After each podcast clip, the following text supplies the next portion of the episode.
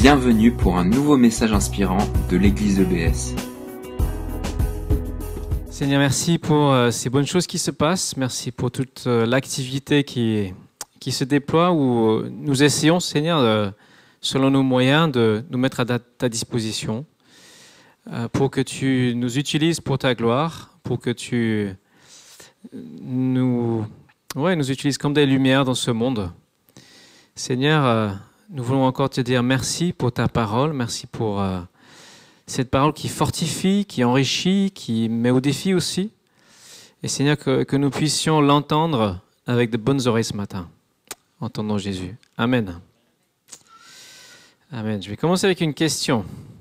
Deux questions. Est-ce qu'il vous est déjà arrivé de faire croire aux autres que tu es quelqu'un d'un peu meilleur que ce que tu es réellement?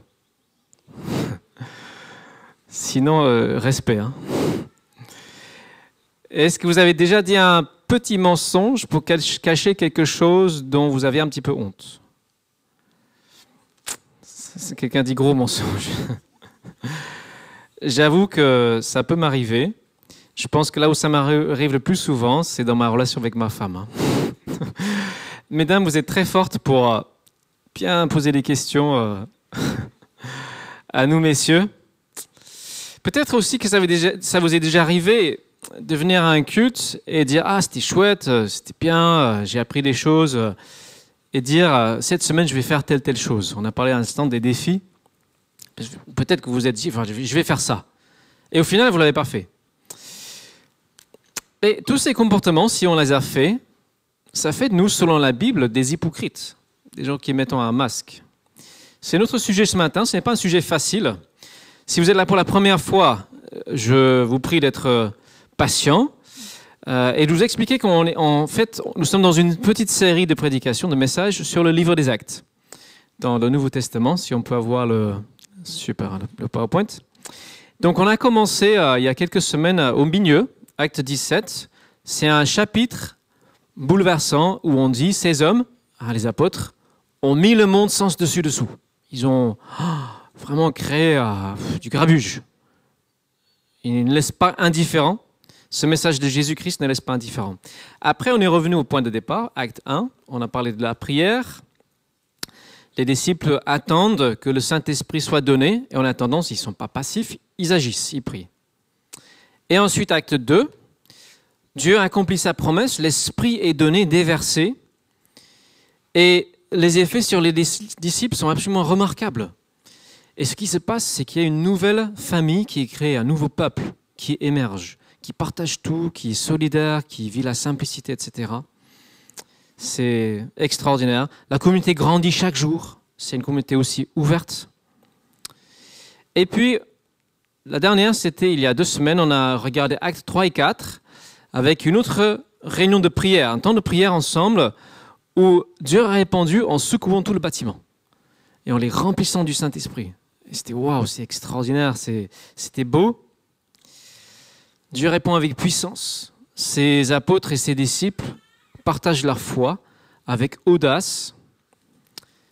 Ce foi dans notre roi qu'on a chanté, ce roi de paradoxe, crucifié et ressuscité. Et jusque-là, tout va bien dans le livre des actes. C'est super. Et on aimerait que ça continue. Mais on arrive au chapitre 5.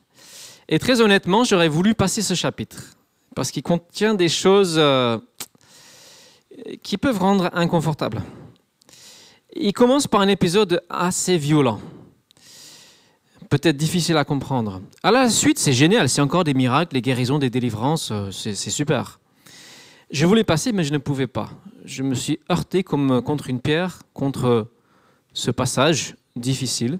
Et comme je crois que toute cette parole vient de Dieu, ça veut dire qu'il faut essayer de tout comprendre.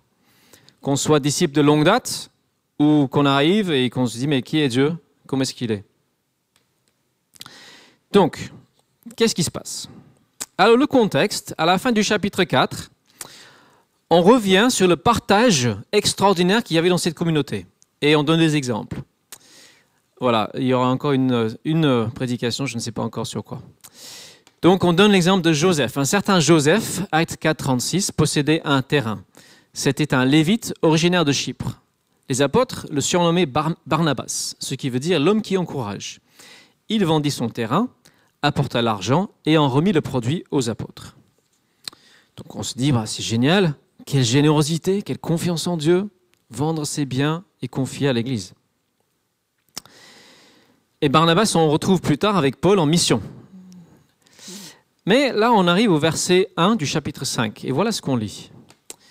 Mais un certain Ananias, avec sa femme Saphira, vendit aussi une propriété, et en accord avec elle, mit de côté une partie de l'argent de la vente, apporta le reste aux apôtres et le leur remit. Pierre lui dit, Ananias, comment as-tu pu laisser Satan envahir à tel point ton cœur? Tu as menti au Saint-Esprit en cachant le prix réel de ton champ pour en détourner une partie à ton profit. N'étais-tu pas libre de garder ta propriété? Ou même après l'avoir vendue, ne pouvais-tu pas faire de ton argent ce que tu voulais? Comment as-tu pu décider en toi-même de commettre une telle action? Ce n'est pas à des hommes que tu as menti, mais à Dieu. À ces mots, Ananias tomba raide mort. Tous ceux qui l'apprirent furent remplis d'une grande crainte. Des jeunes gens vinrent envelopper le corps, puis l'emportèrent pour l'enterrer. Environ trois heures plus tard, la femme d'Ananias entra sans savoir ce qui s'était passé. Pierre lui demanda, Dis-moi, est-ce bien à ce prix-là que vous avez vendu votre champ Oui, répondit-elle, c'est bien à ce prix. Alors Pierre lui dit, Comment avez-vous pu vous concerter pour provoquer ainsi l'Esprit du Seigneur Écoute, ceux qui viennent d'enterrer ton mari sont devant la porte et ils vont t'emporter toi aussi. Au même instant, elle tomba inanimée aux pieds de Pierre. Les jeunes gens qui rentraient là, euh, rentraient, la retrouvèrent morte. Ils l'emportèrent et l'enterrèrent aux côtés de son mari. Cet événement inspira une grande crainte à toute l'Église, ainsi qu'à tous ceux qui en entendirent parler. On a envie de dire, tu m'étonnes. Ça jette un froid. Alors j'aimerais qu'on imagine euh, dans notre propre contexte ce qui s'est passé. Alors nous sommes assez nombreux ici à être convaincu qu'une bonne pratique pour un disciple de Jésus, c'est de donner ce qu'on appelle une dîme, à savoir 10% de ses revenus. On donne à Dieu, on donne euh, donc on offre à Dieu et ça passe par l'Église pour la plupart. C'est une pratique que nous avons héritée. Hein, les Juifs faisaient la même chose. Ce n'est jamais présenté comme une loi dans le Nouveau Testament. Ce n'est pas du tout un, impôt. Dieu nous laisse libres, mais nous trouvons, nous sommes nombreux à trouver que c'est un bon principe.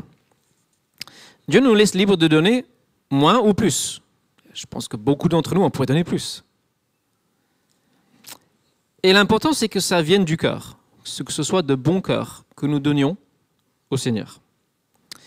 Et que ce soit généreux, puisque Dieu est si fabuleusement généreux avec nous. Alors, pour remettre dans notre contexte, imaginons Cathy, elle n'est pas là ce matin, mais c'est notre trésorière. Si vous ne la connaissez pas, elle fait super bien son travail, elle est vraiment impeccable. Et euh, mars-avril, elle distribue les reçus de dons, les reçus fiscaux. Parce qu'il y a des abattements, des impôts, etc. Imaginez qu'elle est là à la fin d'un culte et elle va voir tel monsieur, je ne vais pas prendre Gilles, hein. quelqu'un, un kidam? Elle lui dit voilà, c'est euh, ton reçu fiscal pour 2017. Et il lui dit ah moi, vous savez, moi et ma femme chaque année, chaque, chaque mois, on donne toujours notre dîme, on donne toujours au moins 10% de revenus. en fait, il ment. Imaginez Cathy qui dit je sais que ce n'est pas vrai. Et le monsieur, il tombe, crise cardiaque, pouf, on appelle la SAMU, il est mort. Le SAMU. Il est embarqué. Sa femme n'était pas là. Cathy le voit, la voit, plus tard dans l'après-midi. Elle lui dit Est-ce que c'est c'est vraiment 10% euh, que vous avez donné l'année dernière? Oui, oui, oui, tout à fait, ouais. Boum, crise cardiaque, elle meurt. Ça jette un sacré froid. Ça pose beaucoup de questions. C'est choquant. C'est choquant. Pourquoi est-ce que Dieu était si sévère pour un simple mensonge, entre guillemets? C'est pas comme s'ils avaient tué, violé ou quoi que ce soit. Il y a bien pire. Qui n'a jamais menti hein, dans sa vie? Alors je vais tirer trois vérités simples de ce texte que j'espère euh, nous aideront à bien vivre. D'abord, Dieu déteste l'hypocrisie, surtout quand elle est religieuse. Ensuite, Dieu jugera tout. Et enfin, Dieu veut que nous soyons vrais avec lui et avec les autres. Voilà, vous allez voir, c'est simple. Donc d'abord, la première chose, Dieu déteste l'hypocrisie, surtout religieuse. Qu'est-ce que l'hypocrisie? Hypocrisie, pardon. Ça veut dire à l'origine mettre un masque. C'est pour ça que j'ai appelé le, le message Abat les masques. Une apparence pour faire tromper l'autre, pour lui faire croire que nous sommes meilleurs que ce qu'est la réalité. Et nous pratiquons tout ça au moins un peu. Et c'est probablement ce que Jésus fustige, critique et condamne le plus sévèrement dans ses messages. Alors j'ai posé la question à quelqu'un dans l'église, un jeune, avant de choisir ce passage, parce que j'étais un peu hésitant, j'avoue. Je lui dis, est-ce que, est que vous pensez que l'Église a besoin d'entendre un message sur l'hypocrisie Parce que pour moi, la plupart des gens ne sont pas hypocrites, hein, ils sont sincères. Il m'a répondu, ah, les gens écoutent beaucoup, mais ils mettent pas beaucoup en pratique. Et bam C'était pas Yannick. Hein. Il dit, euh, ouais, ils viennent écouter, mais souvent, il n'y a pas grand-chose derrière. Alors, je me suis dit, c'est peut-être la fougue de la jeunesse qui parle. Mais je crois que c'est vrai. Il peut y avoir une forme d'hypocrisie. Si on vient le dimanche, on met notre masque de dimanche, on, on montre jamais vraiment la réalité de ce que nous vivons à l'intérieur avec Dieu. Et effectivement, ce n'est pas ça être disciple de Jésus. C'est une chose de venir écouter, c'est autre chose de vivre, mettre en pratique ce qu'on entend. C'est le but de nos réunions semaines, cellules, home group, c'est d'apprendre vraiment comment concrètement vivre cette parole sans masque? Pourquoi est-ce que Dieu déteste autant ce, mensonge, l'hypocrisie? Je pense que c'est tout simplement parce que c'est prendre Dieu pour un imbécile. parce qu'il voit de toute façon tout. On ne peut pas cacher les choses à Dieu, c'est vraiment stupide. Et mentir aux hommes, c'est possible. Aux dieux, ce n'est pas possible. On ne peut pas le tromper. On arrive au deuxième euh, point qui est le fait que Dieu jugera tout. Alors c'est une réalité que nous préférons euh, mettre de côté, euh, repousser ou dire oh ça c'était le Moyen Âge, on parlait tout le temps du jugement, etc. Mais la Bible affirme probablement des centaines de fois que Dieu jugera toutes choses. Et c'est normal, et c'est très bien. Heureusement que Dieu va juger les choses. Heureusement.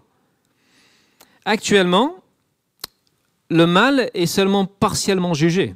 Il y a, dans notre société, il y a des lois, il y a des juges, il y a des, prisons, des policiers qui font appliquer la loi et qui euh, jugent, qui, condamnent, qui, qui corrigent le mal. Tant mieux. Sinon, ça serait l'anarchie. Il y a aussi le fait que le mal très souvent se retourne contre lui-même et se juge tout seul. Euh, par exemple, si vous connaissez des gens très égoïstes, tous ceux que je connais, sont, enfin, leur fin n'est pas heureuse du tout, parce qu'ils font le vide autour d'eux. Donc euh, le mal, euh, souvent, se condamne tout seul. Mais tout ça, c'est encore très approximatif. Il y a beaucoup d'injustice encore, beaucoup. Et cette parole affirme massivement que le jour vient où Dieu, par Jésus-Christ, jugera, mettre en lumière toutes choses. Tout ce qui aurait été fait sur terre sera mis en lumière. Le moindre coup bas, la moindre parole méchante sera amené à la lumière pour être jugé, pesé. Par exemple, Matthieu 13, 40, Jésus dit à la fin du monde, le Fils de l'homme, donc c'est lui Jésus, enverra ses anges et ils élimineront de son royaume tous ceux qui font tomber les autres dans le péché et ceux qui font le mal. Ils les précipiteront dans la fournaise ardente où il y aura des pleurs et d'amers regrets. Alors les justes resplendiront comme le soleil dans le royaume de leur Père. Ça veut dire que mon petit mensonge que je croyais caché à ma femme sera dévoilé. On peut effacer son, son historique Internet mais on ne peut pas effacer son historique aux yeux de Dieu. On ne peut pas cacher les choses. Au chapitre précédent, Jésus dit à peu près la même chose, hein, verset, chapitre 12, verset 36 de Matthieu. Au jour du jugement, les hommes rendront compte pour toute parole vaine qu'ils auront prononcée. les choses que nous aurons voulu cacher seront mises en lumière.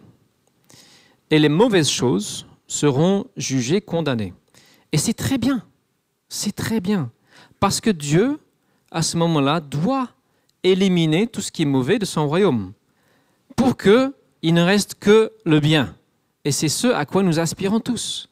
Nous aspirons tous à un monde sans souffrance, sans larmes, sans coups bas, sans méchanceté, sans, toutes ces choses qui pourrissent notre vie. C'est notre rêve.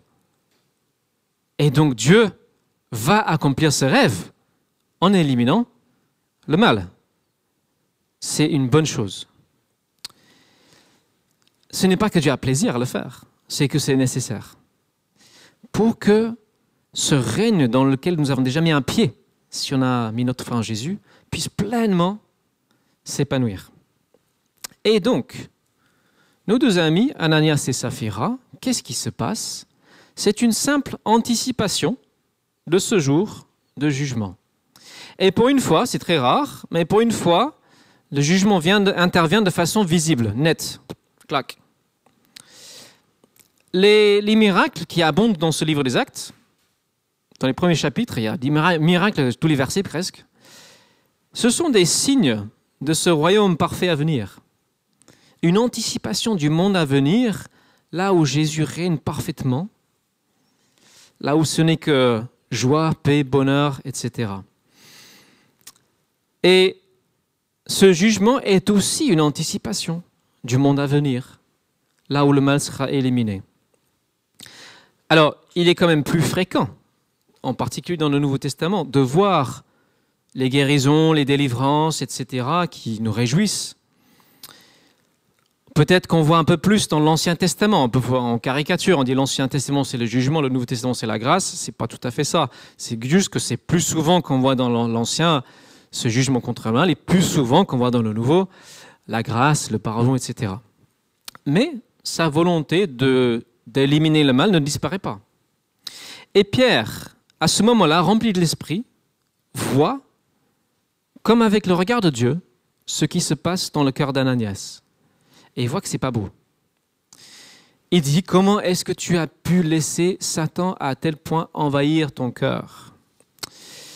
Alors que Ananias, c'est quelqu'un qui fréquente l'église, apparemment, quelqu'un de bien, qui fait une bonne action. Mais Dieu voit autrement. Et c'est vrai que le mal est sournois, il est subtil, il se déguise sous des formes euh, intéressantes, attirantes. Dans une église, le mal se déguise en bien. L'ennemi préfère imiter le bien pour se glisser dans le peuple de Dieu. Mais voilà, Pierre voit au-delà des apparences, comme Dieu, pour qui tout est nu et découvert aux yeux de celui à qui nous devons rendre compte. Et notre histoire de ce matin nous rappelle qu'il y a un ennemi et il essaye de nous séduire, nous manipuler et même nous instrumentaliser. Et la première porte par laquelle il passe, c'est le mensonge, le manque de vérité avec soi-même avec les autres. Parce qu'il est appelé euh, le père des mensonges. La duplicité. Alors, je n'ai pas encore répondu vraiment à la question pourquoi est-ce que Dieu est si sévère dans ce cas précis? Je vais évoquer deux raisons. Jusque-là, c'est une église plus ou moins parfaite. C'est juste génial. Tout se passe bien, une unité parfaite, une cohérence, une joie, la présence du Seigneur. Paf, c'est presque comme Éden. C'est presque le paradis. Et c'est la première intervention du mal. Et c'est comme si Dieu punissait vraiment la première infraction pour servir d'exemple, d'avertissement. Plus loin, on ne voit pas ce genre de choses intervenir hein, dans le livre des actes. C'est la seule fois. Mais Dieu montre quel est son sentiment vis-à-vis de ce comportement, cette façon d'agir. Et la deuxième raison, je pense, répond à la question est-ce que ce couple, Ananias et Saphira, est-ce que le jour du jugement, ils seront sauvés, comme on dit? Est-ce qu'ils entreront au paradis ou pas? Alors, le texte ne nous dit pas. Mais souvent, c'est le cas dans la Bible qu'un jugement sévère et rapide de Dieu est là pour prévenir un jugement plus sévère plus tard. un peu comme on coupe un cancer avant qu'il gangrène euh, tout le corps. On peut espérer, sans le savoir, mais on peut espérer que ce pauvre couple, qui a servi d'exemple négatif, sera néanmoins épargné. Alors j'ai lu un peu de commentaires. Saint Augustin disait que lui, il espérait les voir un peu penauds comme ça, encore peut-être un peu honteux euh, au paradis, mais il espère les voir quand même. Et pour rappel, je crois que beaucoup d'entre nous, on aurait pu être à leur place à un moment donné. Et le fait que Dieu ne nous condamne pas tout de suite, ne nous juge pas tout de suite pour tout le mal que nous pouvons faire, c'est un signe de sa patience, de sa grâce, de sa bonté, qui est à saisir. Alors, comme j'ai dit, j'aurais préféré parler des textes. On a chanté Abba Père, ton, tendre Père. J'aurais préféré parler des, des textes à tendresse de Dieu. Il y en a. Il aime ses enfants.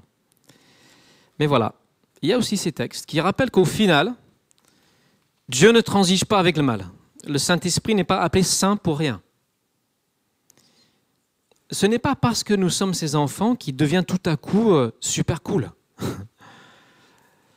Il s'attend toujours à ce que nous, ses enfants, à ce que nous recherchions avec ardeur sa vérité, l'authenticité, la pureté, l'amour vrai pour lui et pour les autres. Et c'est ce qui m'amène au dernier point. C'est que Dieu veut tout simplement que nous soyons vrais avec lui et avec les autres. Alors si vous vous demandez ce que signifie euh, le texte de l'image, c'est Dieu ne peut pas guérir la personne que tu fais semblant d'être. On ne sait pas trop ce qui se passe dans la tête d'Ananias et Saphira, mais je pense qu'il devait être impressionné en voyant euh, cette générosité spontanée chez les autres. Y a Barnabas, on l'appelle le fils de l'encouragement, celui qui encourage. Peut-être qu'ils sont un peu jaloux. Nous aussi, on aimerait un peu euh, la gloire. On aimerait peut-être aussi euh, la reconnaissance, l'admiration. Et c'est peut-être ça qui a envahi leur cœur. Peut-être qu'il y avait aussi un, amour pour l'argent qu'ils n'avaient jamais traité. L'approbation. Et toutes ces choses doivent être amenées à la lumière et est traité devant Dieu. Là, c'est traité de façon radicale. Et la bonne nouvelle, il y a quand même des bonnes nouvelles dans cette histoire. Amen, merci pour l'encouragement, allez-y. La bonne nouvelle, c'est que nous pouvons absolument tout dire à Dieu. C'était dit dans une prière tout à l'heure. C'est possible. Sans rien cacher, il n'y a pas besoin de se cacher de Dieu. Et imaginons une euh, fin différente. Imaginons que ce couple était venu, disant Pierre, écoute, on aimerait être aussi généreux que les autres, on voit ce qu'ils font, mais on n'arrive pas, ça nous dépasse. Ça va, il n'y a pas de souci. Pierre aurait pu prier avec eux, ils auraient pu traiter ça. Du moment qu'ils étaient sincères. Ils auraient pu tout seuls, euh, ensemble, dire oh, Allez, on va prier pour ça, on va demander à Dieu qu'il change notre cœur, parce que notre cœur, on trouve qu'on est trop attaché à l'argent. Seigneur, aide-nous à, changer. Ils auraient pu vivre ça, une relation comme ça, tout simplement, au lieu de faire semblant. Et la bonne nouvelle que nous, nous aimons proclamer, répéter, dire chaque semaine, c'est que Jésus-Christ est venu pour tout le monde, quelle que soit sa faute. C'était dit dans une prière, quelle que soit son erreur. Jésus est venu pour tous, pour être la garantie du pardon. Et nous avons besoin de cette, euh, ce pardon, cette grâce, à tout moment, après aussi notre conversion, régulièrement. Et ce texte nous, nous dit indirectement l'importance d'une vie de, prière, une, une, communion avec Dieu réelle, vraie, authentique. En ce moment, moi, je, je demande assez souvent à Dieu à ce qu'il m'aide à aimer les gens parce que je trouve que c'est pas facile. C'est pas si naturel que ça. Vous me direz peut-être s'il répond à ma prière. je demande aussi, d'ailleurs, c'est euh, en lien un peu avec les cellules, je demande aussi, à, cette semaine, j'ai prié, je crois, plus ou moins tous les jours, qu'il m'ouvre la porte pour que je puisse témoigner à quelqu'un. Et je crois que cette semaine, il a aussi répondu à ça, peut-être tous les jours. En tout cas, il y a cette authenticité à voir. On a vu la réaction de l'Église qui est la crainte. Alors parlons un petit peu de la crainte, parce que ce texte, il est un peu flippant. C'est compréhensible. Euh, souvent, la, Bible dit que la crainte de Dieu, c'est le commencement, commencement de la sagesse, c'est salutaire, ça nous aide à vivre de la bonne manière. Et ce n'est pas du tout une crainte qui paralyse. C'est simplement mesurer la réalité de qui est Dieu et vivre le respect immense de sa personne qui est dû, avoir une envie énorme de lui plaire, notre Créateur, celui qui a pris plaisir à te tisser dans le ventre de ton, ta mère.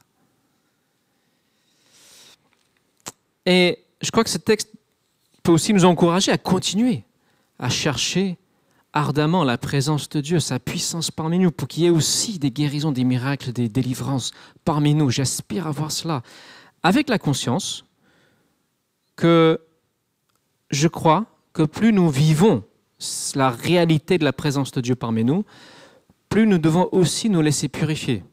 Parce que sa présence est sainte, sa présence est, pure. Si nous, avons, si nous voulons un pied dans le monde à venir, par les miracles et les guérisons, il faut aussi que nous voulions l'autre pied qui correspond, qui est cette, ce désir d'un cœur pur, vrai. Et tout cela, le but, c'est pas juste euh, il faut. C'est pas une question il faut. Il y a un but. C'est que chacun, nous soyons de de belles lampes pour Jésus. Parce que si on est des lampes, des lumières, ça peut être encrassé. Si vous imaginez une lampe à pétrole, avec le temps, bah, ça devient noir. Et ce que Dieu veut pour que notre lumière brille, c'est que c'est qu'il nettoie les choses qui empêchent notre lumière de briller. Donc c'est tout ça, c'est dans un but. Je vais conclure. Le but d'un jugement visible, de Dieu, c'est de faire réfléchir les gens qui le voient. Et nous amener à, changer en profondeur. Nous aider à devenir réellement ce qu'il veut que nous soyons. Et ici, c'est l'exemple de la générosité qui est, qui est montré. Mais au-delà de ça, c'est être réellement ses disciples, réellement vivre sans masque, sans Dieu, enfin, devant Dieu et devant les autres. Alors, je vais donner un petit exemple peut-être que, comme moi, vous avez déjà envoyé cette icône de prière, et peut-être que vous n'avez pas prié derrière. Moi, je me suis dit, mais si j'envoie cette icône, il faut vraiment que je prie pour ne pas être hypocrite et juste montrer que je suis quelqu'un de bien qui, qui prie pour les autres. il faut qu'il y ait une réalité derrière. Alors, si vous lisez la, suite d'Acte 5, c'est encore réjouissant, c'est encore euh, des miracles, la grâce de Dieu qui se répand, l'Église qui grandit, des foules qui accourent pour être guéries. Et on revient au cœur de Dieu, le cœur de Dieu qui est de guérir, sauver, renouveler. Et on a cet épisode, c'est comme une parenthèse douloureuse au milieu de toutes ces belles choses, qui nous rappelle une réalité c'est que cet amour, ce, Dieu d'amour, ce Dieu de grâce que nous aimons tant proclamer, reste un Dieu totalement saint et totalement autre. C'est un bon rappel.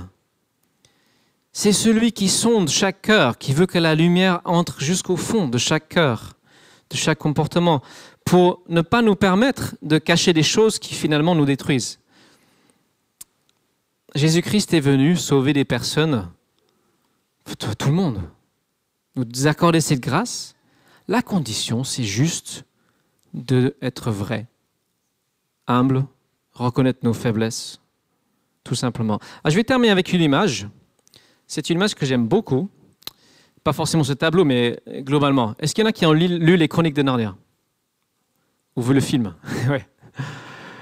J'aime trop ces livres, c'est vraiment génial. Dans ces livres, on a la personne de Jésus, il est montré sous les traits d'un lion et à la fois féroce et doux. Et je trouve c'est excellent comme image de Jésus, le lion de Judas. Et dans un des livres, il y a une jeune fille, une petite fille, elle a 9-10 ans. Elle arrive pour la première fois dans ce pays. Et dans une sorte de jardin, il y a un ruisseau, elle a terriblement soif, il s'est passé une catastrophe, elle est en larmes. Et elle voit au bord, de ce ruisseau un lion immense, terrifiant, des griffes, des crocs. Elle a terriblement peur. Et en même temps, sous ses pieds, il y a une source d'eau. Et elle a absolument terriblement soif. Elle ne sait pas quoi faire. Elle s'approche un peu, elle recule un peu, mais mince, c'est ce qui va me manger? Et elle entend comme une voix, viens et bois. Mais est-ce que c'est le lion qui a parlé? Viens et bois. Une voix qui fait trembler la terre. Alors elle regarde, elle ne voit pas les lèvres bouger, mais elle sent que ça vient du lion. Alors tout doucement, tout, tout, fragilement, elle vient, elle s'approche un peu. Et elle commence à parler. Mais tu peux pas, vous ne pouvez pas, monsieur, vous écarter un peu euh, du ruisseau? Non. vous êtes sûr que vous pouvez? Non. Viens et bois. Tu seras rassasié. Oui, mais si tu ne bois pas, tu vas mourir de soif. Viens. Et à la fin, elle euh, prend la décision la, plus folle et la plus sensée. Elle court et se jette sur les pattes de cet immense lion. Et il la prend avec une telle douceur, il sèche ses larmes. Et c'est le début d'une relation avec euh, cet être qui aurait pu la mettre en miettes, mais qui a un cœur qui bat. J'aime beaucoup cette, euh, cette image je trouve que la réalité du dégoût pour le mal qu'a Dieu ne fait que rendre son amour encore plus merveilleux.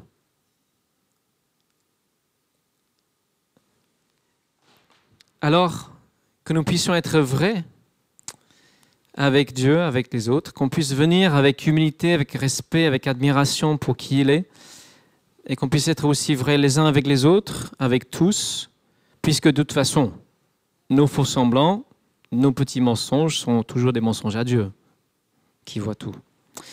Alors j'ai terminé ce message qui n'était pas évident à préparer, et j'aimerais qu'on réfléchisse maintenant à comment mettre en pratique. Est-ce qu'il y a quelque chose que le Seigneur me dit que j'ai à faire suite à ce message pour vraiment le vivre? Alors je vais demander à l'équipe accueil de venir devant. Si vous voulez bien euh, distribuer ce petit carton. Est-ce qu'ils sont là, Kevin et Fé Voilà, c'est vous l'équipe accueil, non Aujourd'hui? Tu penses? Tu as le badge. Hein voilà, si vous pouvez donner à, chacun euh, ce petit carton. J'ai trois questions pour vous. Euh, c'est qu'est-ce qui vous a le plus parlé dans ce passage ou dans le message? Est-ce que ça vous incite à prendre une décision quelconque? Et si alors, je ne vous oblige pas à prendre une décision, euh, c'est vous qui gardez la carte. Si vous dites, ah voilà, je vais faire telle chose, après, je vous encourage à le dire à quelqu'un, puisque comme ça, euh, il y a plus de chances que vous mettiez en pratique. je vais donner quelques idées pour terminer euh, qu'est-ce qu'on pourrait faire suite à, ce message. Je crois que la question de fond, c'est est-ce que moi, j'essaie de, de faire des choses pour être bien vu ou pour faire plaisir à Dieu? Ça, c'est le cœur de, ce texte. Je sais que moi-même, ça m'arrive. Alors, quelques idées pour une application. Peut-être, certains, euh, vous, ça vous fait un moment que, que vous vous cachez de Dieu. Peut-être c'est le moment de, de, vous poser et juste de vous dire, de dire à Dieu, voilà, je confesse telle, telle, telle, telle chose dans ma vie. Viens me remplir. Peut-être que ça peut être vécu avec quelqu'un. Peut-être si tu es en lutte avec un, problème particulier que tu n'arrives pas à mettre à la lumière, peut-être c'est le moment aujourd'hui de dire à quelqu'un, de partage et, demander la prière. Peut-être que, une idée, hein, c'est une ou deux fois par jour, arrête-toi et dis, Saint-Esprit, est-ce que je suis à ton écoute? Parce que c'est lui qu'on veut écouter. Bon, voilà. Ou si tu dis, ah, parce qu'entre chrétiens, ah, je vais prier pour toi, peut-être une bonne chose, ce serait de prendre ton portable tout de suite et mettre un petit rendez-vous de prière, pour ne pas être euh, juste dans les paroles. Peut-être que pour certains, c'est un appel à être plus généreux. Peut-être vous aussi, vous avez mal, du mal à, vous séparer de votre argent. Peut-être, voilà une, une idée, quelqu'un te demande l'argent et dis-lui que tu ne peux pas parce que tu es trop égoïste. Au lieu de dire non, je n'en ai pas sur moi. Pourquoi pas aussi, si vous n'avez pas encore réussi à intégrer un petit groupe, euh, c'est peut-être aussi l'occasion. Alors il y a plein d'autres idées qui pourraient venir. Je vais demander à, à Sarah de mettre une petite musique. On va prendre un temps de réflexion devant Dieu. Seigneur, qu'est-ce que tu me dis? Est-ce qu'il y a une chose que tu veux que je change? Voilà, donc si Sarah, tu peux euh, mettre un petit fond musical. Et d'ici deux minutes, si l'équipe de louange peut revenir sur scène, on va faire un dernier chant. Je vais prier d'abord, ensuite laisser un temps de, réflexion. Seigneur, je te trouve génial, parfois effrayant, mais merveilleux. Je, veux vivre, Seigneur, ta lumière, et je veux que tu aides chacun d'entre nous, Seigneur, à, vivre dans ta lumière, à ne pas essayer de nous faire passer pour ce qu'on n'est pas, et d'être vrai, sans non plus euh, blesser les gens, Seigneur, aide-nous à, être vrai avec beaucoup d'amour et d'authenticité. Et que ton règne vienne, toujours plus, que nous puissions voir ta puissance parmi nous, voir un peu une fraction de ce qui s'est passé dans le livre des actes. Seigneur, viens nous, nous rencontrer, nous parler. Amen. Merci d'avoir écouté notre podcast. Pour plus d'informations sur l'église EBS, rendez-vous sur le site internet www.église-ebs.com.